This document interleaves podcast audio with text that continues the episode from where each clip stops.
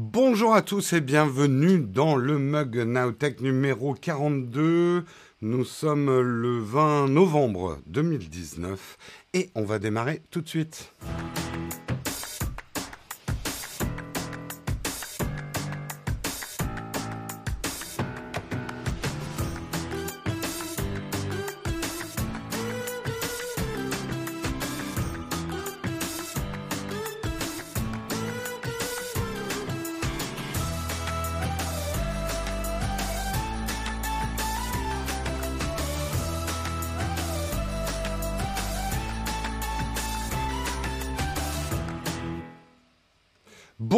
Tous, j'espère que vous allez bien. Je suis très content de vous retrouver. Certains d'entre vous sont peut-être surpris de ne pas voir Marion ce matin. Nous avons intercalé les jours, elle ne pouvait pas venir ce matin.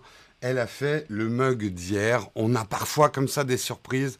Je sais, c'est un petit peu comme quand on change la place du, paquet de cornflakes sur votre table le matin. C'est très désagréable.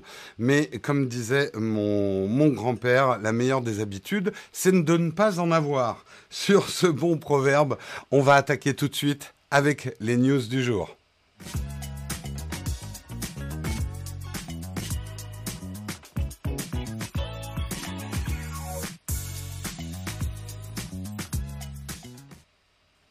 Les news du jour, et oui, c'est un petit peu chargé l'actu tech. Et on va commencer tout de suite avec Huawei. Huawei, le feuilleton qui n'en finit pas. Eh bien, ils ont une nouvelle prolongation. Donald Trump prolonge encore une fois le sursis, puisque c'est officiel, le sursis de l'embargo sur Huawei a été de nouveau étendu. C'est un renouvellement de 90 jours, courant jusqu'au 19 février 2020 qui a été prononcé, euh, ce qui va donner un petit peu d'air à Huawei, ce qui va donner aussi de l'air aux États-Unis. Hein. Il ne faut pas oublier justement c'est un je te tiens, tu me tiens par la barbichette, cette histoire. Euh, donc cette extension de 90 jours des licences temporaires dont bénéficient Huawei et ses partenaires nord-américains pour travailler de concert. En fait, ce qu'il faut savoir, c'est que malgré euh, les vœux de Donald Trump, Bon, on va pas revenir sur toute l'histoire. Je vous avais expliqué le, le, le, problème Huawei porte surtout sur les technologies autour de la 5G. Euh, quelque part, Huawei et sa partie mobile est un petit peu un dommage collatéral de cette histoire. Et en fait, euh, les États-Unis s'aperçoivent, même s'ils le savaient un petit peu avant, bah, c'est que remplacer Huawei, c'est pas si simple que ça. Beaucoup de coins dans les États-Unis utilisent quand même du matériel Huawei. Euh, remplacer l'ensemble du parc d'antennes fourni par Huawei coûterait entre 800 millions et 1 milliard d'euros. Euh, une procédure onéreuse, mais également effectivement très longue, qui semble pas encore achevée. Euh, euh, donc effectivement, malgré toutes ces accusations d'espionnage, l'équipementier chinois reste une pièce maîtresse dans les réseaux télécoms aux États-Unis.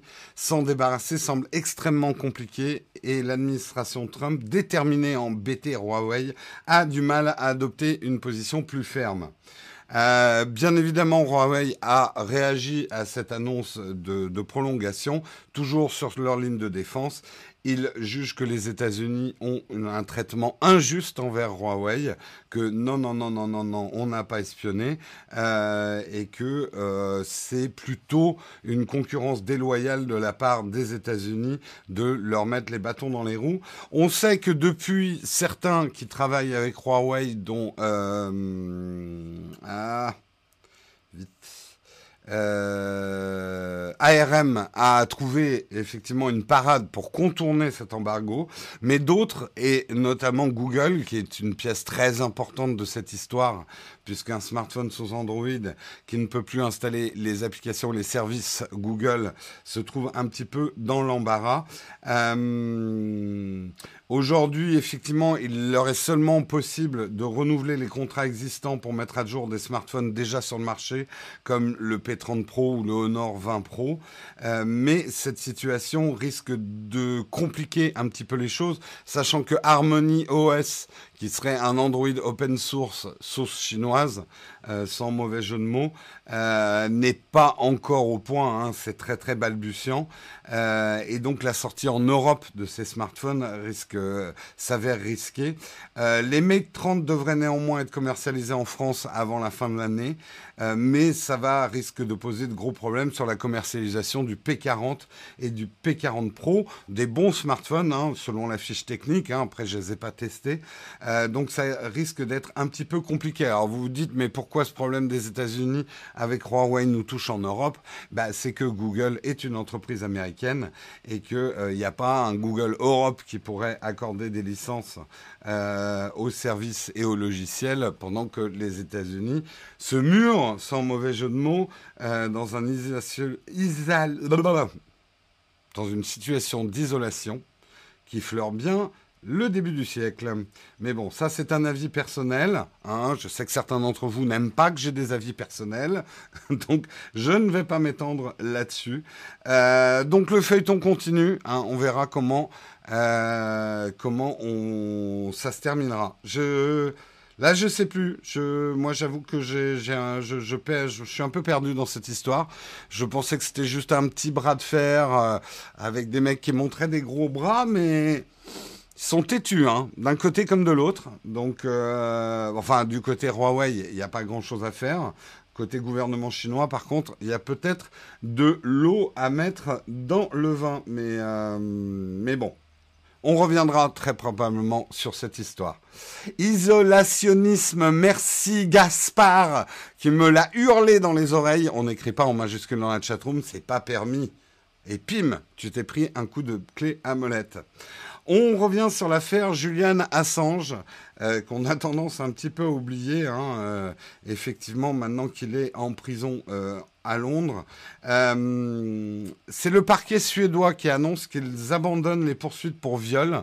Euh, effectivement, entre autres, Julian Assange était accusé euh, de viol depuis 2010, puisqu'en août 2010, une plaignante suédoise accusait l'Australien d'avoir engagé un rapport sexuel pendant qu'elle dormait sans préservatif, alors qu'elle aurait refusé tout rapport non protégé à, à nombreuses reprises. Julian Assange a toujours dit sur cette histoire euh, que c'était pas du tout un viol, qu'elle était consentante et euh, qu'elle était consentante pour la non-utilisation euh, d'un préservatif. Bref, c'était une histoire parmi toutes les casseroles euh, et toutes les accusations qu'il y a contre Julian Assange.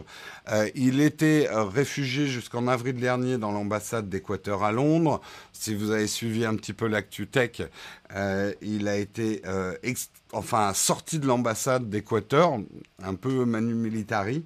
et actuellement, il est en prison. il est détenu dans une prison à Londres. Il est sous la menace d'une extradition vers les États-Unis où il encourt une peine de prison allant jusqu'à 175 ans d'emprisonnement pour espionnage. Les autorités américaines lui reprochent d'avoir mis en danger certaines de leurs sources au moment de la publication en 2010 de 250 000 câbles diplomatiques et d'environ 500 000 documents confidentiels portant sur les activités de l'armée américaine en Irak et en Afghanistan. Le rapporteur de l'ONU sur la torture, Nils Melzer, fait part de son inquiétude sur l'état de santé de Julian Assange, affirmant que sa vie était désormais en danger et son père, John Shipton, a affirmé début novembre que son fils risquait de mourir en prison. il y a eu une audience le 21 octobre à Londres. Euh, Julian Assange est apparu confus et bredouillant. Euh, l'audience, justement, sur sa demande d'extradition doit se tenir en février. Quelque part, je m'étendrai pas sur cette histoire, mais comme je l'ai souvent dit, euh, alors qu'il y a des films, alors il faut pas comparer Snowden et Julian Assange. C'est pas exactement la même chose. Mais dans le grand schéma des choses, euh, on va dire que c'est deux personnes qui sont sur des lignes de front euh, par rapport à Internet et les usages d'Internet par les gouvernements, et que Snowden, alors, euh, moi je l'ai trouvé pas mal, hein, le film d'Olivier, ah, de Stone. Je sais plus si c'est Olivier ou non euh, Oliver, Olivier.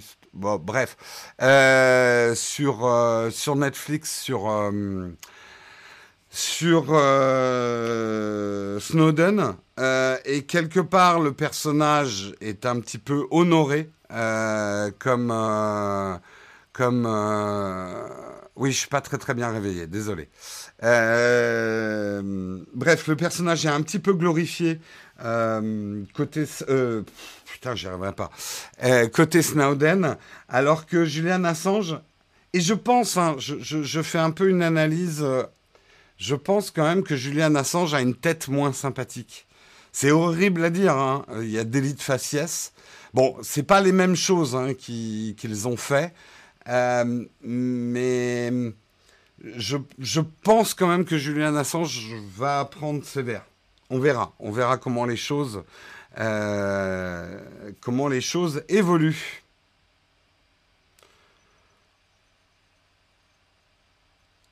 Sérieusement, mets un élastique sous ton bureau pour tes pieds parce que c'est horrible à regarder. Écoute, Rider, t'es pas obligé de regarder, hein, c'est de la radio filmée, mais effectivement, je suis quelqu'un qui, effectivement, bouge quand il parle. Euh, on continue, on va parler de Twitch. Twitch a un problème et les insultes sexistes pleuvent sur le stream français. Euh, l'intro est assez violente de l'article. Suspute, baise ta mère. Une étudiante a analysé 150 heures de stream pour comprendre les insultes sexistes.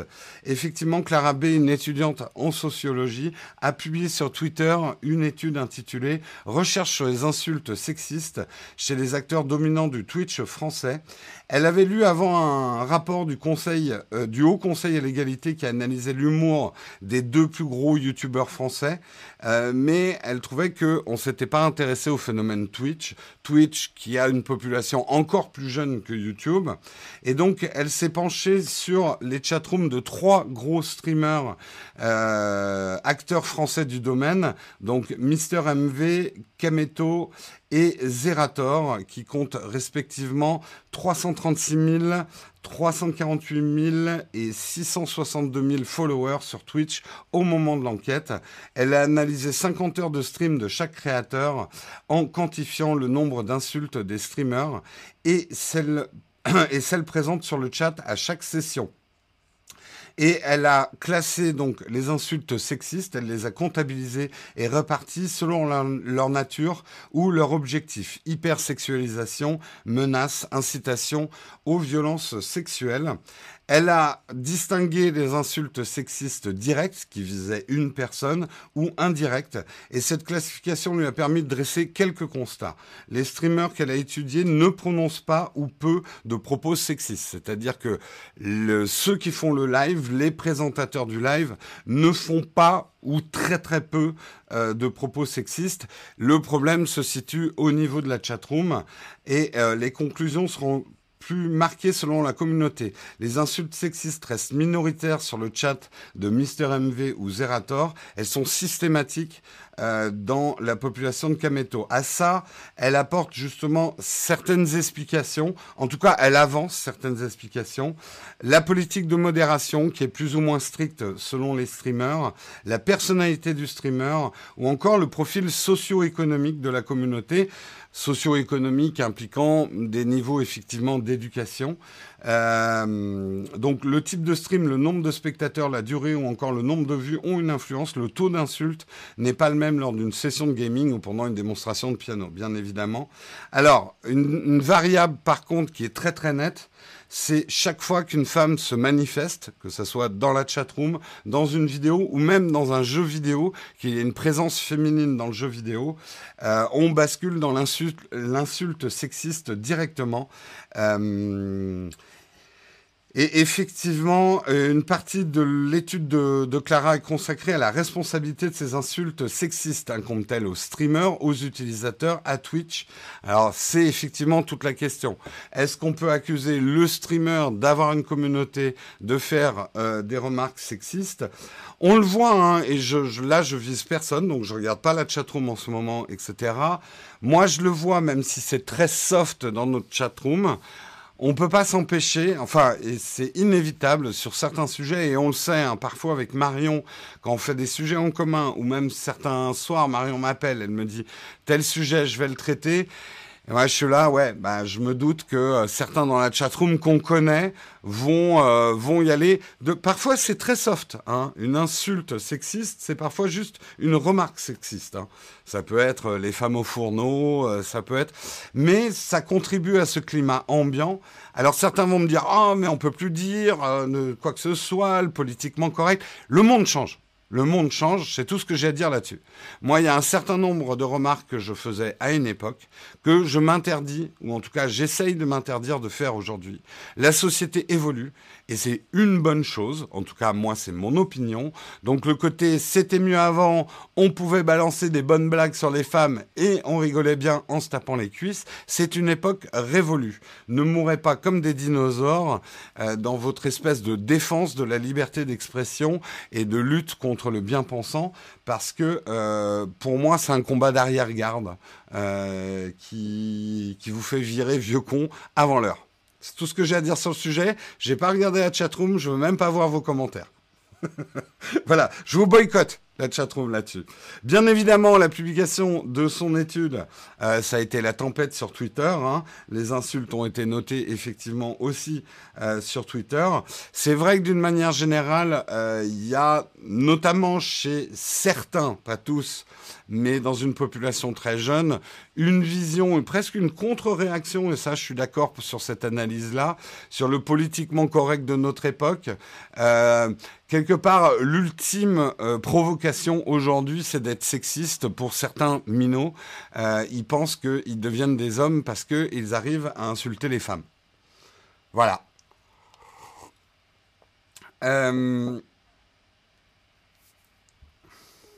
Je comprends pas les gens qui n'aiment pas être bien pensants et revendiquent le mal pensé. Non, je peux comprendre aussi. Euh, là aussi, hein, je, me fais l'avocat du diable. Euh, J'aime pas non plus une société qui tombe dans le trop politiquement correct. Euh, et que notamment les humoristes, etc., la liberté d'expression passe aussi hein, par par une certaine forme parfois de provocation dans le discours. Mais parfois, certains, pour effectivement masquer leurs commentaires ou juste leurs remarques, c'est pas forcément des insultes, vont tout de suite, dès qu'on leur dit eh, tu vas peut-être un peu loin là quand même, vont tout de suite dire oh on peut plus rien dire, c'est pas possible, euh, machin. C'est une défense aussi un petit peu facile. Euh, T'as vite raccourci, Jérôme. Ce qui est embêtant avec cette excuse de sexisme, c'est que ça se place toujours une frontière. Je préfère qu'on puisse tout dire, mais des deux côtés. Bob, ça, euh, enfin, on va pas revenir sur les, les, les, problèmes de sexisme et la dynamique du sexisme. Euh, tu sais comme moi euh, que en fait les choses ne sont pas du tout équitables et chaque fois on me sort l'argument. Oui, mais parfois il y a des femmes qui insultent les hommes. Vraiment, vraiment, vous voulez qu'on parle de chiffres, de proportions, euh, de, comment ça se passe? Est-ce que vous avez déjà vu, et ça s'est parfois passé dans notre live, quand Marion intervient, ou quand une femme intervient dans la chatroom, ou quand on a un sujet qui parle euh, d'une femme, est-ce que euh, vous avez remarqué certaines remarques dans la chatroom? Est-ce que vous avez vu les mêmes chaque fois que je parle d'un mec? Non, je pense pas. Je pense pas quand même. Euh, on dirait tout des deux côtés quand il y aura une vraie égalité homme-femme dans tous les domaines. C'est pas faux du tout, Vaïa. Donc euh, voilà, je je veux pas enfoncer des portes ouvertes ni en vexer euh, certains ou en froisser, même si sur ce sujet-là j'hésiterai pas à en froisser certains. Euh, mais on voit bien quand même que c'est un mal de notre époque et en tout cas c'est un changement de société, un changement de société qui est plus que bienvenu, c'est salutaire, je pense pour notre avenir. Je continue, on parle complètement d'autre chose, on va parler de Patreon, Pat États-Unis. Effectivement, comme le dit euh, le, le, le, le, il a quel poste chez Patreon lui? Euh, le senior vice-président de Patreon, il dit de plus en plus de gens euh, adoptent ce système de soutenir un créateur, que ce soit un artiste, un musicien, un podcasteur, un youtubeur, par un, système de financier direct, sans intermédiaire, à part Patreon, effectivement, qui va permettre effectivement d'organiser tout ça. Euh, et de plus en plus, Aux États-Unis, je le dis souvent, ils ont beaucoup plus la culture du type que nous. Ça, c'est une chose qui est claire dans la culture. Pour eux, quelqu'un qui prend de son temps euh, ou qui, qui, produit quelque chose, que ce soit du contenu, que ce soit des vidéos YouTube, des articles, de la musique, etc., mérite salaire. Euh, aux États-Unis, il y a quand même, à mon avis, un rapport beaucoup plus sain entre tout ce qui demande du temps est un travail, tout travail mérite salaire et ils ont la culture du type. Il faut pas oublier aussi qu'aux États-Unis, le service n'est jamais compris. C'est aux consommateurs de calculer euh, constamment. Ça peut être chiant d'ailleurs hein, quand on est aux États-Unis. Il faut constamment calculer euh, le, pourboire. Euh, J'aime pas du tout ce mot de la langue française pourboire. La connotation, alors ça c'est typique. La connotation est déjà péjorative. Tiens, tiens, je te donne de l'argent pour ton café.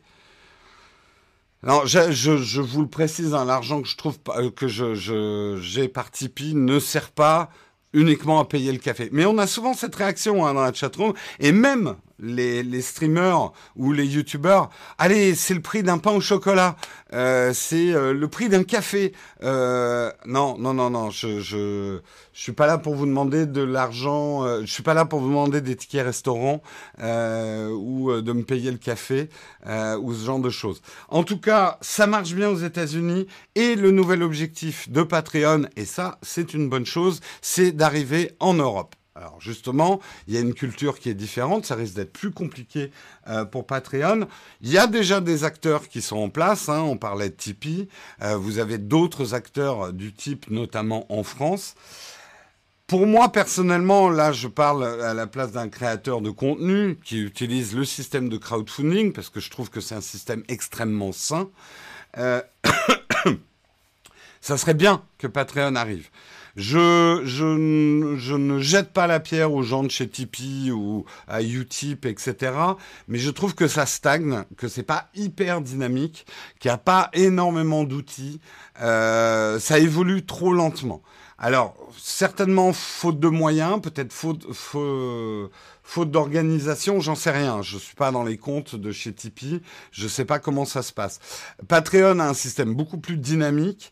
Euh, alors oui, ça va être encore un Américain qui arrive pour même, mais justement ils ont des ressources. Là justement, euh, Patreon est en train de développer des systèmes pour que les créateurs puissent mettre en avant euh, leur travail, que ce soit des vidéos, que ce soit des podcasts, etc.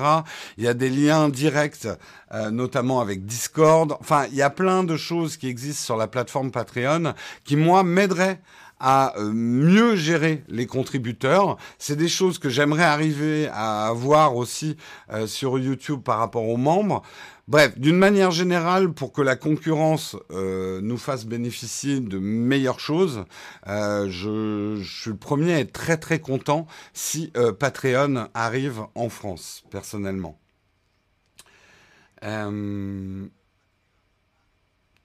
On se rejoint là-dessus sur la stabilité, mais switcher ne sera pas facile. Tu sais, il y a beaucoup de choses qui sont pas faciles que j'ai fait.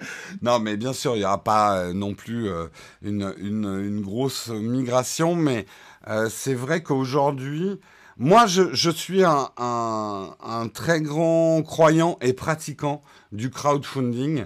Je trouve que ça soit sur les produits, et si je suis aussi fan, par exemple, de Peak Design, euh, c'est parce que j'aime beaucoup leur approche du crowdfunding euh, et du Kickstarter. Je trouve que c'est un des bouleversements de l'économie qui pourrait vraiment changer le monde. Supprimer tout un tas d'intermédiaires et mettre le client ou le, le visionneur ou l'auditeur en direct avec le créateur. Il faut un intermédiaire financier. Là, je sais, il y en a qui vont me dire, ouais, mais je préférais te donner de l'argent à toi. Je serais incapable aujourd'hui, j'aurais pas les ressources pour gérer le flux financier, par exemple de Tipeee. Donc je suis content que Tipeee existe, ne serait-ce que euh, pour le système de facturation, le système de compta, etc. Ça, ça serait une charge trop lourde pour moi euh, d'organiser ça. Donc il, faudra un intermédiaire, mais aujourd'hui, il y a quand même un rapport direct entre mes contributeurs et moi sur l'évolution de la chaîne. J'écoute énormément mes contributeurs, ça les fait marrer parce que je vais pas beaucoup sur le Slack, mais je lis quand même pas mal le Slack. Dès que je peux. Et je suis très à l'écoute quand même euh, de vos commentaires. Euh, la Timothée également me fait des feedbacks euh, réguliers. J'aime beaucoup ça. Et je pense que c'est vraiment un changement majeur de l'économie euh, qu'aujourd'hui une entreprise puisse sortir des sacs pour photos, pour photographes, sans devoir passer par des grands rouages de levée de fonds, euh, d'économie d'industrialisation, ou que des artistes, des musiciens, euh, des podcasteurs, des journalistes puissent trouver effectivement des gens qui les soutiennent et leur permettent de vivre de leur travail. Je trouve ça hyper sain personnellement. Et j'ai jamais, ça je le précise, euh, je n'ai jamais eu l'impression de faire la manche en faisant appel aux contributeurs. J'ai mis un an à construire mon Tipeee, à le réfléchir, à le mûrir, à savoir comment j'allais vous le présenter. Aujourd'hui, je suis complètement à l'aise dans mes baskets. Le Tipeee permet de créer de l'emploi. On ne paye que euh, on va dire, des salaires ou des factures de travail avec ce Tipeee.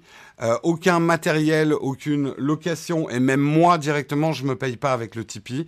C'est pour créer de l'emploi autour de notre activité. Donc je suis hyper serein par rapport à ce Tipeee, et j'ai jamais eu l'impression, certains m'attaquent ou m'ont attaqué en disant, oh, t'as pas un peu l'impression d'être un mendiant moderne? Non. Et c'est pour ça que le mot pourboire, je reviens là-dessus, est extrêmement désagréable et une connotation, je trouve, extrêmement péjorative, qui, est, qui va bien avec l'esprit français par rapport à ça.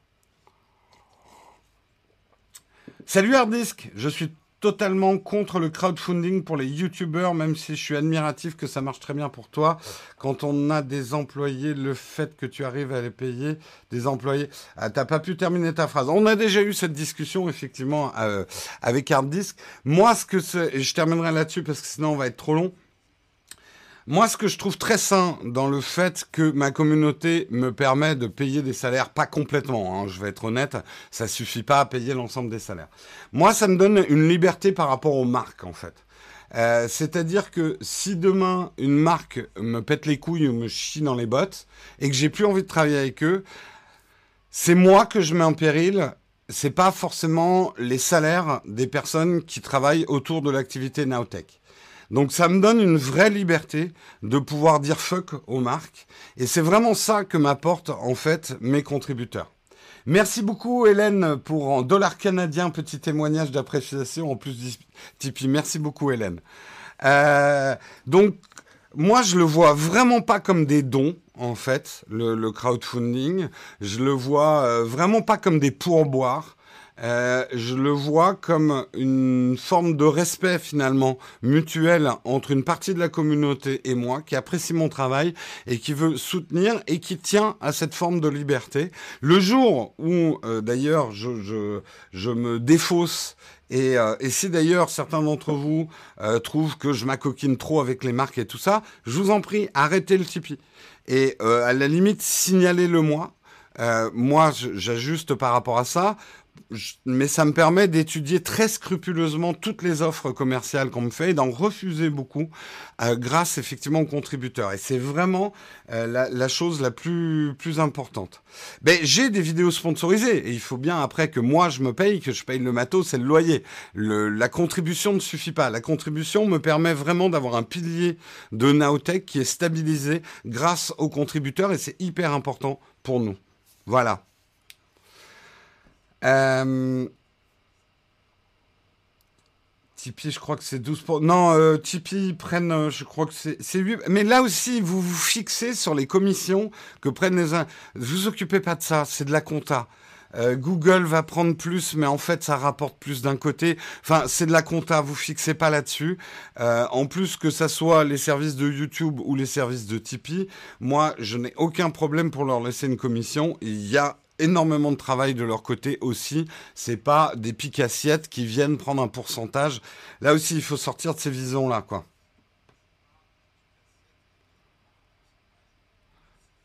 Les gens arrivent à comprendre que tu sois autant basé sur Tipeee et que tu fasses du sponsor aussi. J'aurais peur que les gens comprennent pas du tout. Écoute, écoute Harddisk, euh, moi j'ai toujours dit que je ferais de la pub, que je ferais du sponsor.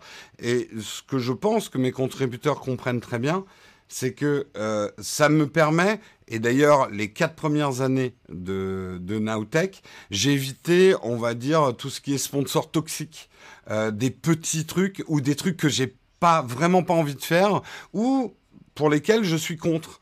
Il euh, y a des marques, je ne citerai pas parce que je veux pas non plus euh, euh, rentrer dans ces polémiques et puis j'aurais pas le droit. Mais il y a des marques qui m'ont proposé des choses qui, au niveau financier, étaient alléchants et qui m'auraient aidé à payer les salaires. Et du coup, j'aurais pas besoin d'un Tipeee.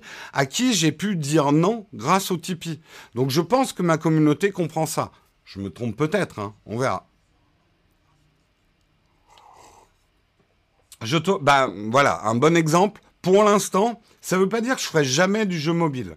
Mais toutes les propositions qu'on m'a faites, et on m'en a fait beaucoup, pour vous présenter dans nos émissions des jeux mobiles et des choses comme ça, j'ai refusé. J'ai refusé et pourtant, il y a, du pognon à se faire. Hein. Euh, mais j'ai refusé parce que, un, je me sens pas légitime et je trouve que les jeux, je les ai testés, ils sont un peu pourris.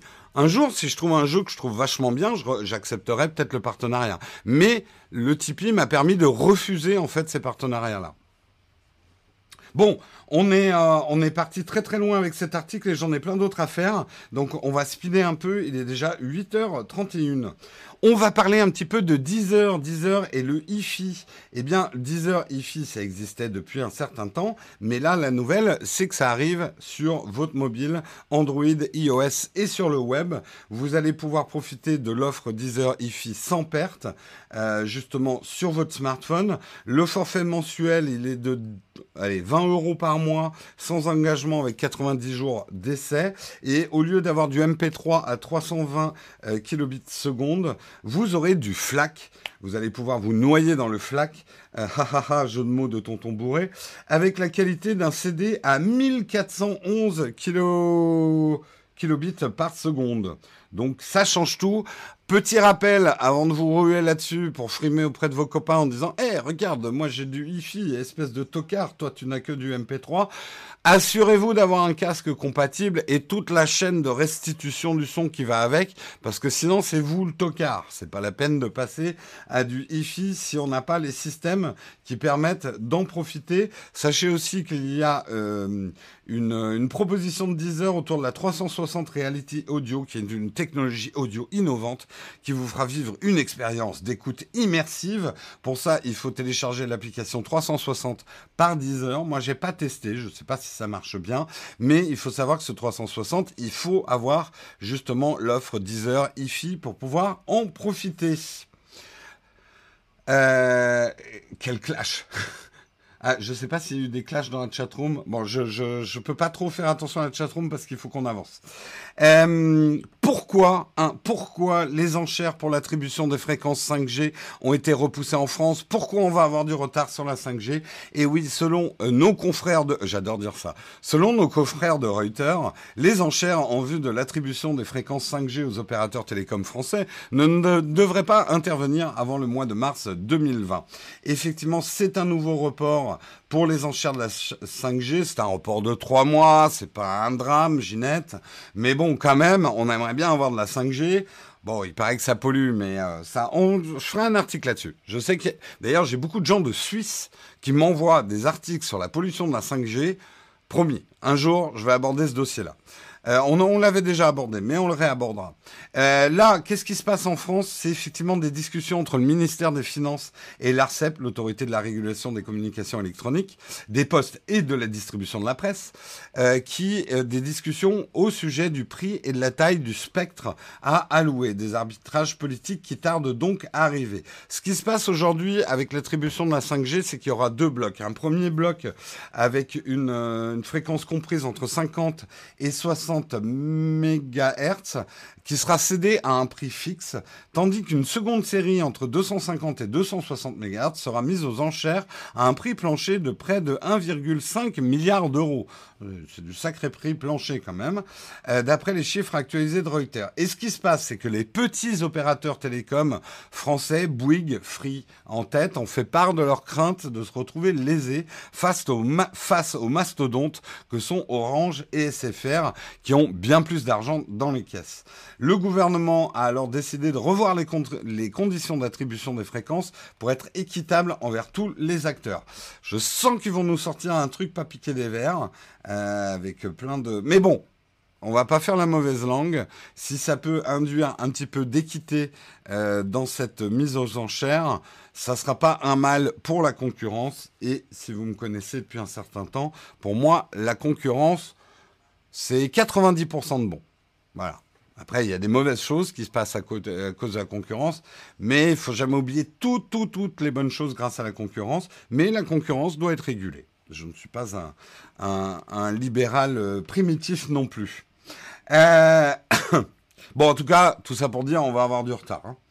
Euh, ceux qui prennent pas de retard, c'est Samsung. Non, non content de plier des smartphones en deux, il serait en train de préparer un smartphone avec un écran à débordement. Alors voilà à quoi ça ressemblerait un écran à débordement. C'est des écrans qui partent en cascade où on a l'impression que l'image est en train de couler sur la table. C'est l'image qui va prendre même les rebords du smartphone avec éventuellement des commandes sur les bords du smartphone. C'est a priori très agréable pour regarder des vidéos. Moi, j'ai quelques doutes sur la prise en main. Après, tout dépend comme si le rejet de paume euh, et, bon, j'avais eu des problèmes avec les premiers écrans arrondis sur les Galaxy qui déclenchaient, euh, quand je les utilisais, des commandes impromptues euh, parce que les bords étaient trop sensibles. Il va falloir effectivement voir comment les bords seront gérés et si le, rejet de votre paume pour pas déclencher des, des actions inopportunes sera bien reconnu. C'est là où j'ai des doutes sur les commandes sur les bords. Euh, sans parler, effectivement, tu fais bien de l'aborder, euh, Nicolas, la fragilité de l'ensemble. Rhino Shield, au secours Comment vas-tu protéger ces smartphones? Où est-ce qu'on va mettre la coque? Mon Dieu Ben, vous rigolez, vous rigolez, mais euh, mais n'empêche qu'on quasiment tous, on met euh, des coques de protection euh, sur nos smartphones. Si demain on a des smartphones où on peut plus mettre de coques de protection, il va y avoir un mouvement de panique. Ça veut dire que les constructeurs vont devoir faire des smartphones qui résistent euh, aux chutes. Mais comment comment qu'ils vont faire? C'est vrai que quand on prend un petit peu de recul, hein, et un petit peu de bon sens, on se demande pourquoi les constructeurs ne font pas des smartphones qui résistent au choc et pourquoi on est obligé d'acheter des coques. Et après, tu commences à tourner la question dans ta tête et tu fais Ah ouais, je comprends pourquoi. Hein? Oula, j'ai un retour son un peu fort. Désolé si j'ai cassé les oreilles de certaines personnes. Euh, donc, euh, ouais, je suis pas à voir. Je garde mes chakras ouverts. Pourquoi pas l'écran qui déborde? Euh, Pourquoi pas? Pourquoi pas? Il faudra tester. Ça, m'a l'air euh, de ressembler de plus en plus à une grosse savonnette, cette histoire-là. À voir. La prise en main, la prise en main, ça reste un truc important. Un truc, par exemple, que je dis souvent sur les tablettes. Les gens me disent, oh, il y a encore des, marges assez importantes sur les tablettes. Encore heureux. T'as vu comment tu tiens une tablette? T'as tes deux pouces sur le côté. J'ai pas envie d'une tablette, moi, qui soit borderless, quoi. Il y a un endroit, il y a, il y a un moment, il faut... Bon, j'ose dire la phrase, elle va être détournée, mais il y a un moment, il faut savoir où mettre les doigts. Hein, c'est clair. Hein, voilà. Ça, c'est dit. Ça, c'est fait. On continue. On continue. Si j'y arrive. Amazon, on va aller rapidement sur cette news, mais ça peut intéresser certains d'entre vous qui ont des entreprises. Il lance le Business Prime, donc c'est la formule Prime euh, adaptée aux entreprises.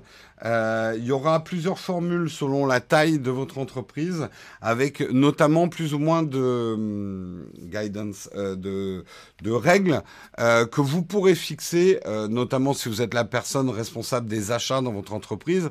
Vous pourrez limiter les achats faits par les employés sur le compte de l'entreprise.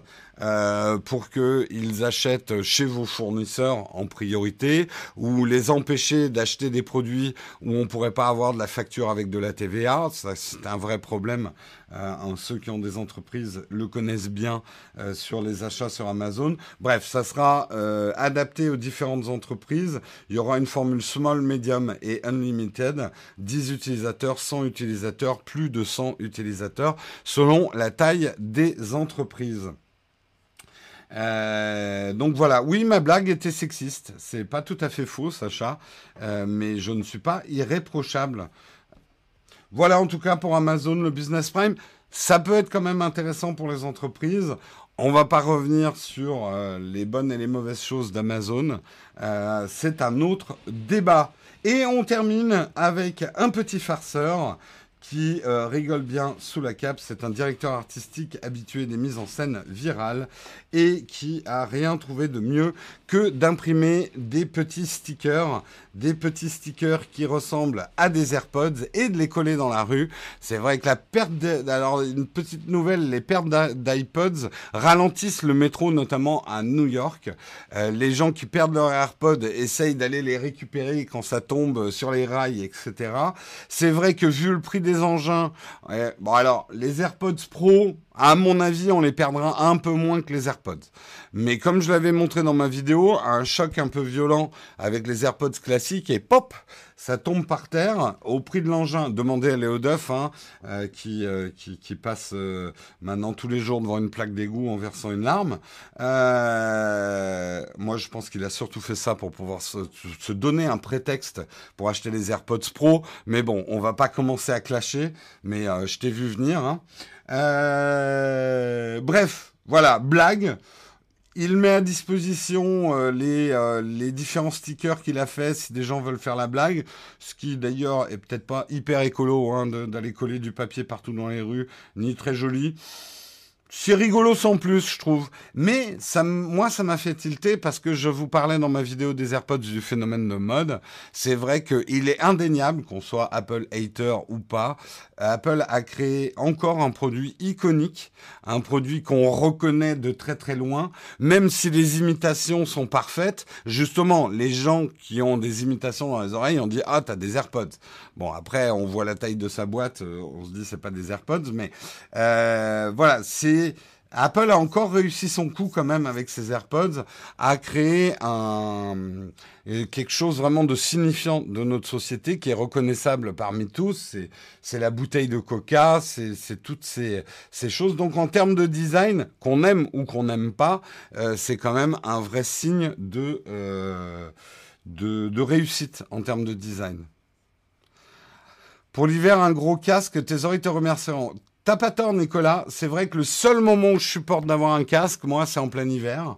Euh, sinon, moi, j'aime pas avoir ces gros machins là. Ça me fout les boules. Ces gros trucs autour du cou. Moi, j'aime. C'est pour ça que j'aime pas les casques.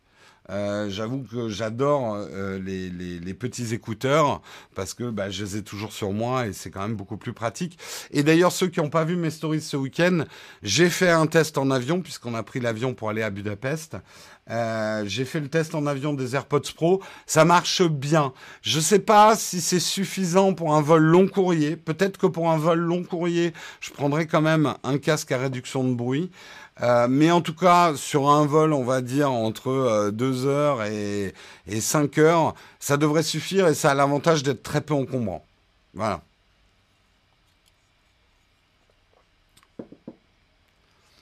Euh, ah ben non, il faut le mettre sur les oreilles, Jérôme. Oui, mais tu n'as pas toujours ton casque sur les oreilles et quand tu l'as là, là, tu es bloqué sur ton casque, c'est comme ça. Je déteste ça. Alors je sais, il y a des casques qu'on peut reposer comme ça. Mais bon, bref. J'aime pas avoir un gros machin là comme ça. Puis en plus en hiver, t'as l'écharpe, t'as tout. T'es déjà the dans le, dans le métro. Bref. Sur ces bonnes euh, pratiques en un torticolis, ouais, mais ça peut le déclencher aussi. Sur ces bonnes euh, paroles, nous allons parler de notre sponsor et justement, notre sponsor sera en corrélation avec notre tartine parce que pendant la tartine, on va parler de Stadia. On, va parler des choses autour de Stadia et vos premières réactions, en tout cas que vous avez lues, hein, parce que très peu de gens, à part les journalistes, ont pu vraiment tester Stadia jusqu'ici. Mais euh, nous, on va parler de notre sponsor Shadow, le Shadow PC. Tu vois, je sais pas si Hard Disk est encore euh, dans la chatroom, mais j'ai des sponsors, j'accepte des sponsors. Et Shadow PC, vous savez, c'est cette solution qui vous permet d'avoir un PC dématérialisé sur le cloud avec des composants de gamer. Ils ont sorti une nouvelle offre. J'ai fait une vidéo sur la chaîne. Vous, vous avez qu'à aller la voir. Vous saurez tout sur Shadow. Mais on a une offre ici dans le mug pour ceux qui écoutent. Vous pouvez gagner un mois gratuit d'essai de Shadow pour voir si c'est une solution qui vous convient ou qui ne vous convient pas. Et effectivement, pour pouvoir gagner ce mois gratuit, rien de plus simple. Vous suivez le Twitter de Shadow. Vous faites un tweet en expliquant pourquoi vous voulez un Shadow pour jouer à quel jeu pour lancer quelle application. Attention dans ce tweet, mettez bien le hashtag le et le hashtag ShadowPC. Comme ça, on vous retrouve pour le tirage au sort qui a lieu tous les vendredis. Voilà, et on remercie Shadow qui est toujours dans mon dos euh, sur mon petit coussin. Voilà, les Shadow PC. Et, avec euh, Emmanuel qui me surveille toujours du haut de son mug qui est ici. Voilà, on va passer tout de suite à la tartine, si vous le voulez bien, et même si vous le voulez pas, c'est moi qui décide.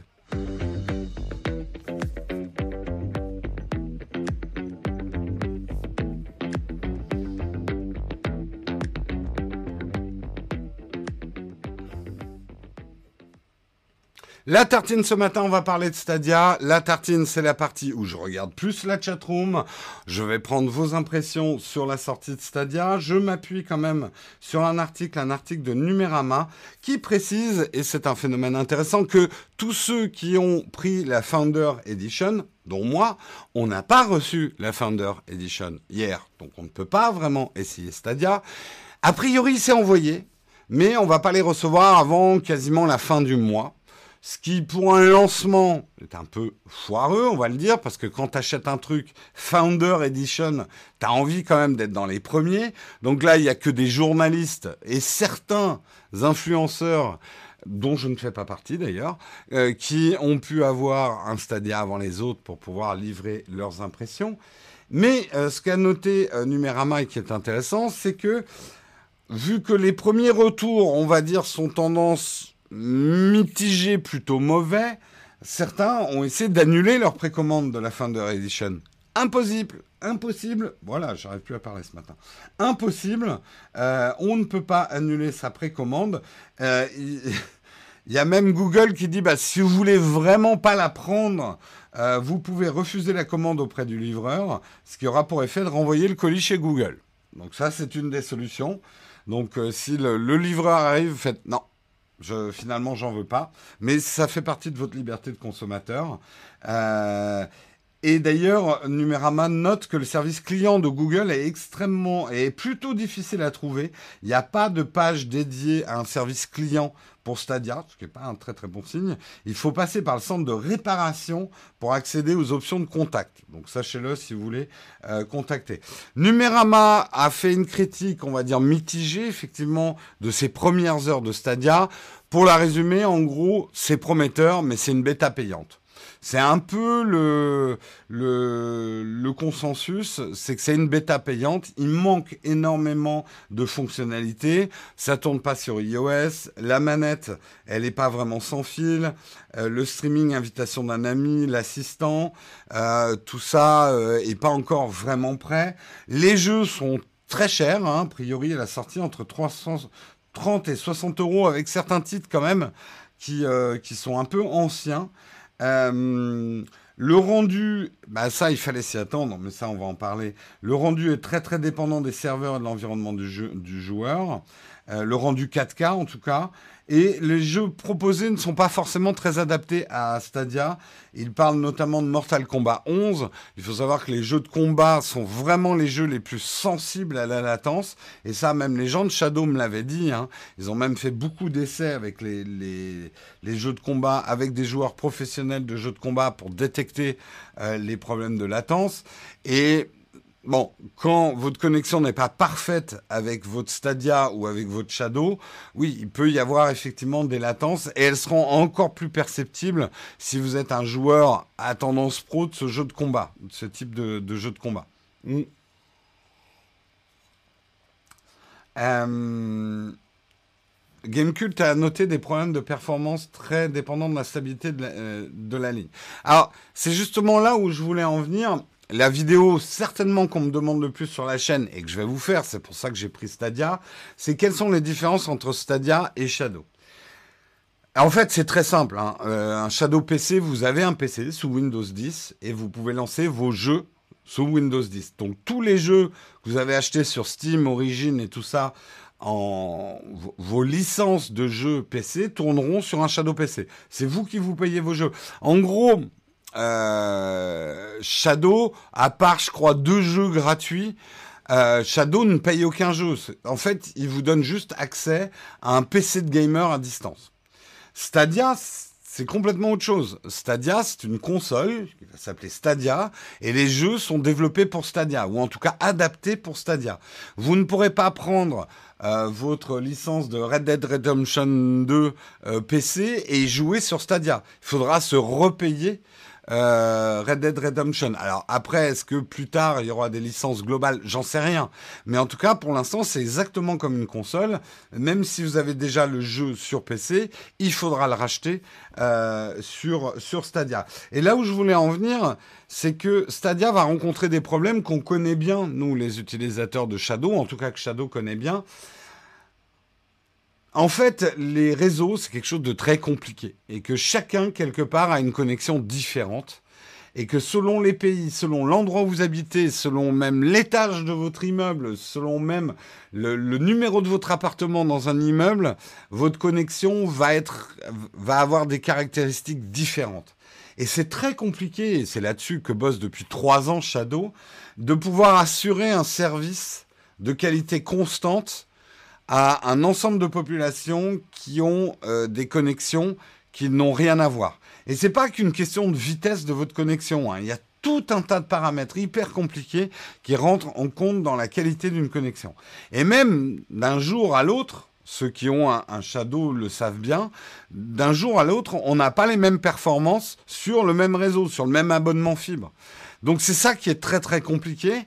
Moi je trouve que Shadow a fait un très très bon boulot ces six derniers mois euh, en tout cas, moi, j'ai. Euh, là, ça, ça passe crème. Hein. Euh, le, Shadow chez moi, encore une fois, j'ai la fibre orange, machin, et, tout ça. J'ai eu des problèmes autrefois, j'ai connu un des problèmes, mais voilà, je pense que ça va être le problème de Stadia, c'est que c'est une sortie mondiale de, de cloud gaming avec le fait que Internet n'est absolument pas pareil selon les pays, selon les gens. Donc je pense qu'il va y avoir beaucoup de déçus de Stadia, ouais. Euh, oui, oui, on doit repayer les jeux qu'on a dans Stadia. Je vous lis un peu la chatroom. Euh, si vous avez des réactions, vous, à Stadia. Euh, c'est pas forcément de la 4K native, mais pour l'upscale depuis 2080, oui. Il faut savoir que la formule gratuite devrait arriver en 2020. Je pense que Google aura le temps de peaufiner le truc. L'avantage de la version gratuite, c'est qu'elle sera pas en 4K, donc il y aura peut-être déjà moins de problèmes de réseau et encore à voir.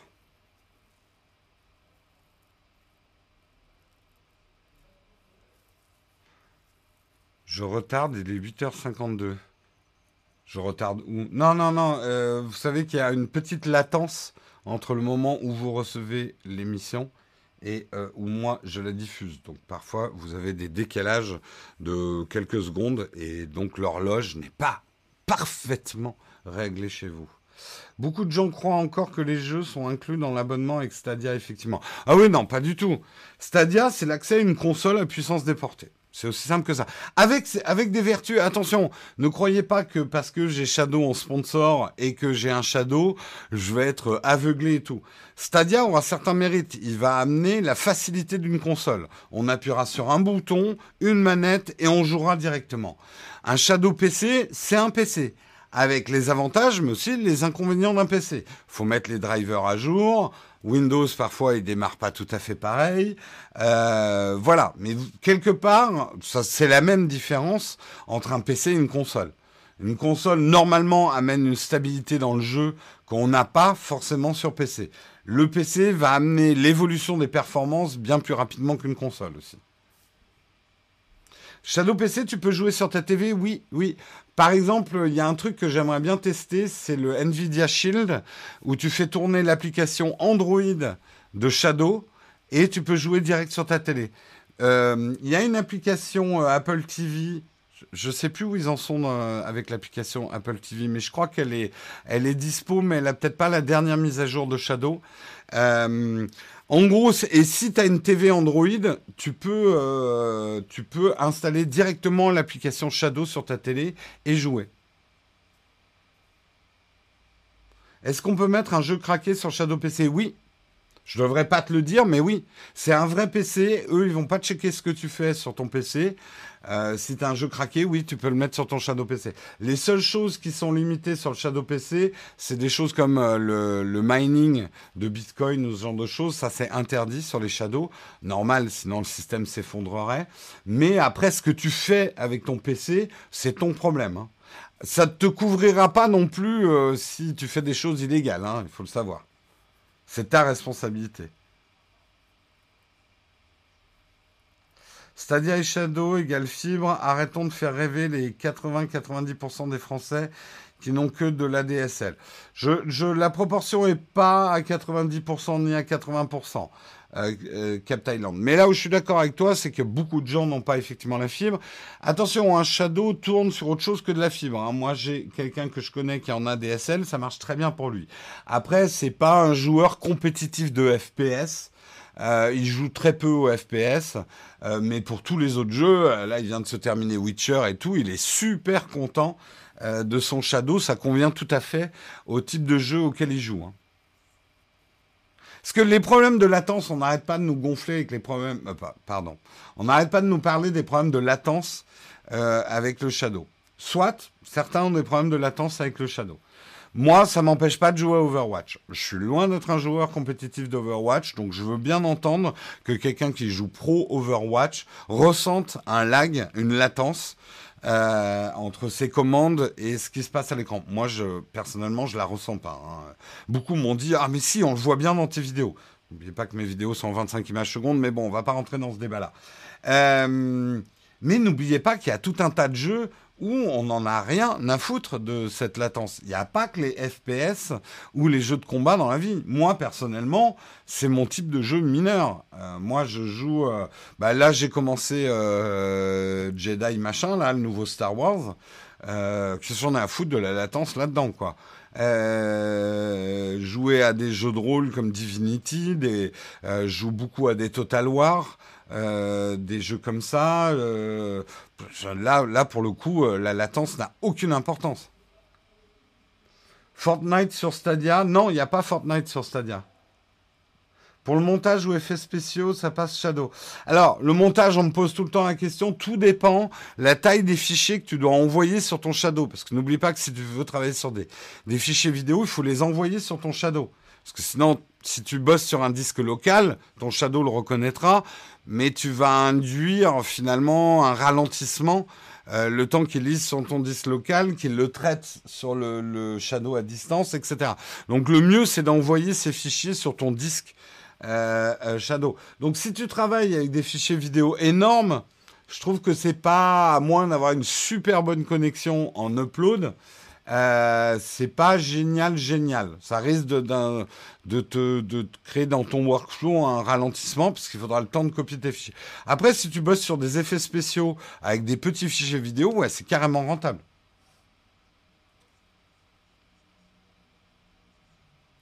Toi, tu joues à Arc et Shadow PC te va très bien pour ça. Bah, très bien. Il y a environ un tiers des abonnés en très haut débit, débit d'accord pour avoir essayé Shadow un mois, je trouve ça super, mais ma connexion ne suit pas. Shadow fonctionne hyper bien. Ça vaut le coup de réessayer, euh, surtout si vous changez d'opérateur et de connexion. Euh, euh, moi, je sais que le changement d'opérateur m'a fait, a fait du bien à mon Shadow PC. Hein. Le Shadow PC, les nouvelles offres, elles arrivent en février.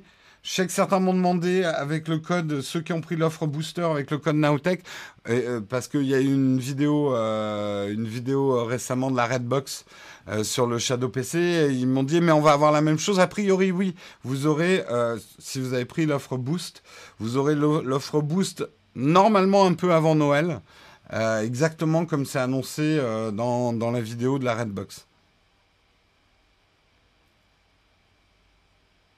Il faudrait que Shadow offre un mois d'essai toute la chatroom. Il faut comprendre un truc, Nicolas, c'est qu'en fait, vous ne partagez pas votre Shadow avec quelqu'un d'autre. Donc quand Shadow ouvre un Shadow, même pour un essai, vous avez alors, c'est pas exactement un PC complet, mais en tout cas, vous avez un accès. Et il y a une procédure en fait d'ouverture de session qui fait que Shadow peut pas se permettre de euh, filer comme ça des abonnements gratuits et les refermer derrière. Parce que pour eux, il y a un vrai coup d'ouverture d'un shadow et de fermeture d'un shadow. Euh, c'est euh, la création en fait d'un PC virtuel. donc c'est pas c'est pas comme une offre de streaming qui diviserait la puissance selon le nombre de gens. Et ils voudraient surtout pas faire ça parce que ça serait une détérioration de l'expérience pendant ton test.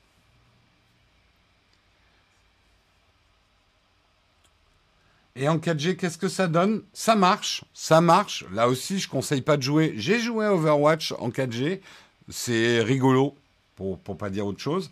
Par contre, j'ai joué à Witcher pendant une demi-heure avec une 3G pourrie à Londres. J'avais de temps en temps des bouillies de pixels à l'écran, mais j'ai pu avancer un peu dans mon aventure. Ouais, j'ai vu qu'il était 9h, il est temps qu'on passe au camp de fac. C'était intéressant en tout cas ce débat sur Stadia. On y reviendra sur la chaîne, on va faire un petit camp de fac parce que je suis en retard. Préparez vos questions et c'est parti.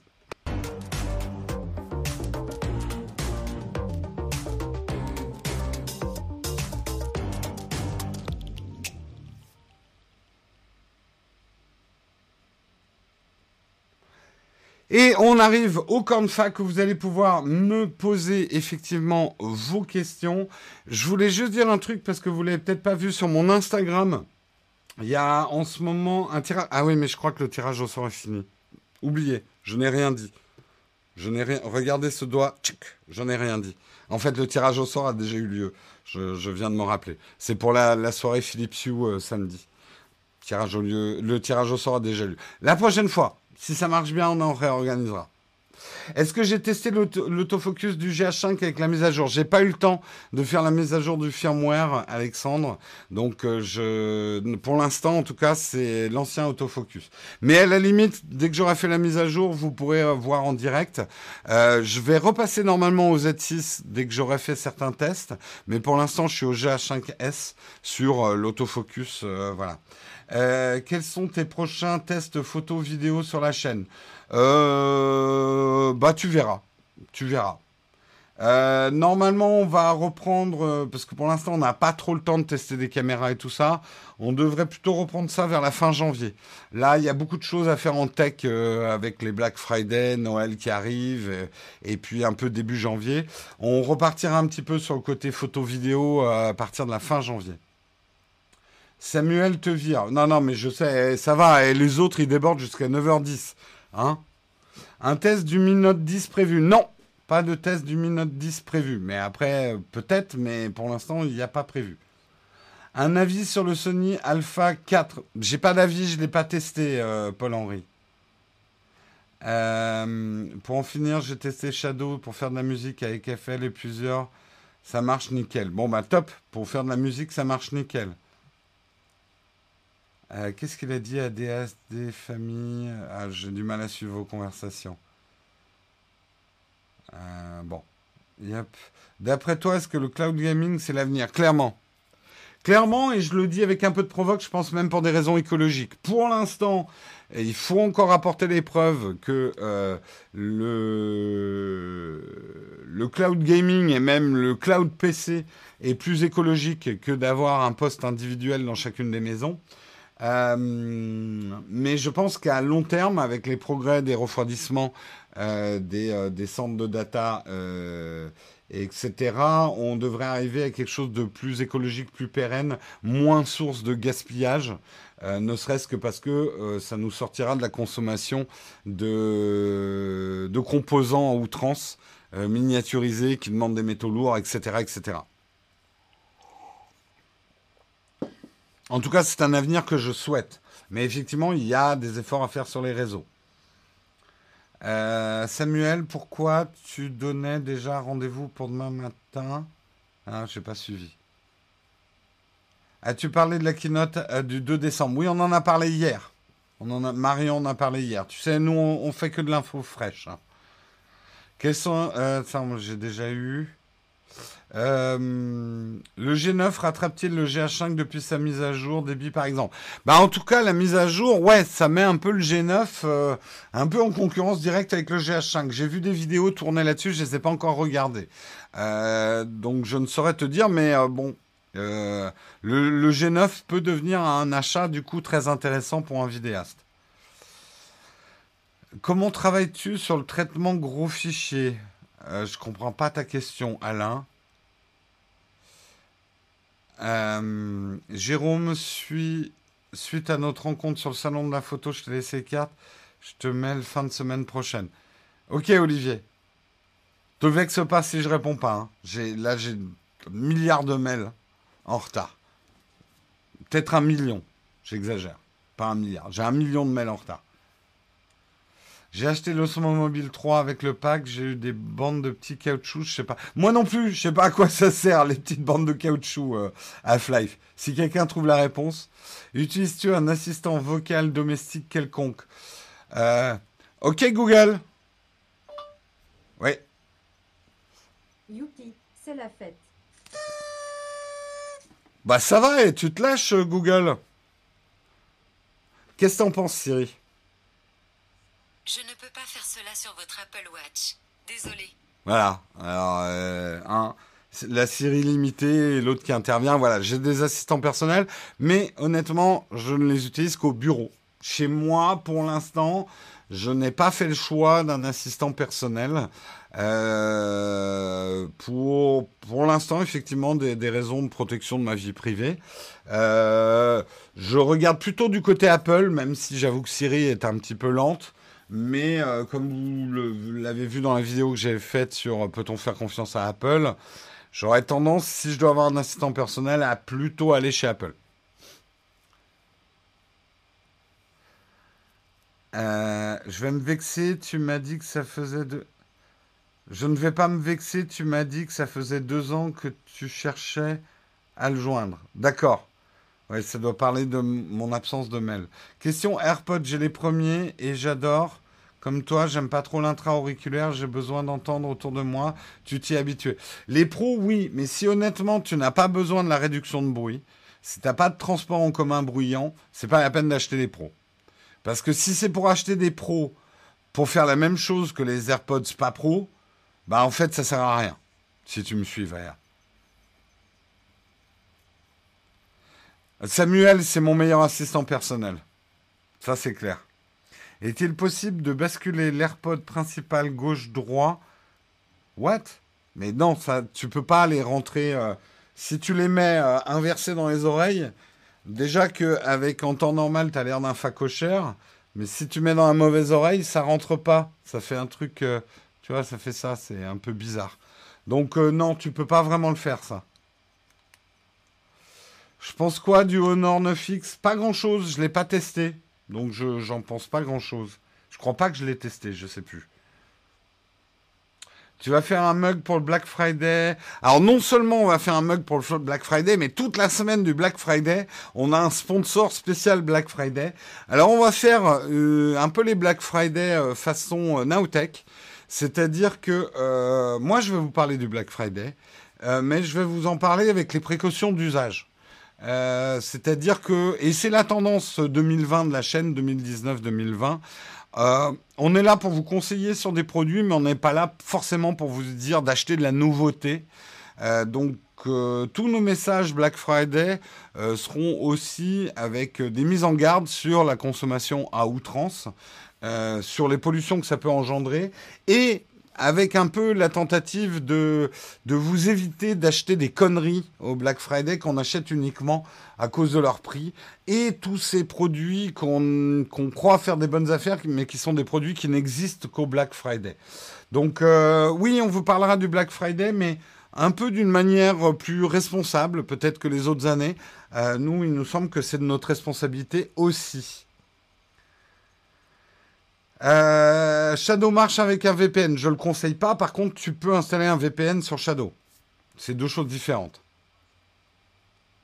As-tu des... as-tu les séries Arte Dopamine qui traitent des différentes addictions? Non, j'ai pas vu. Voilà, on va arrêter là. Il est bientôt 9h10. Je voudrais pas non plus prendre l'habitude de terminer tous les mugs en retard.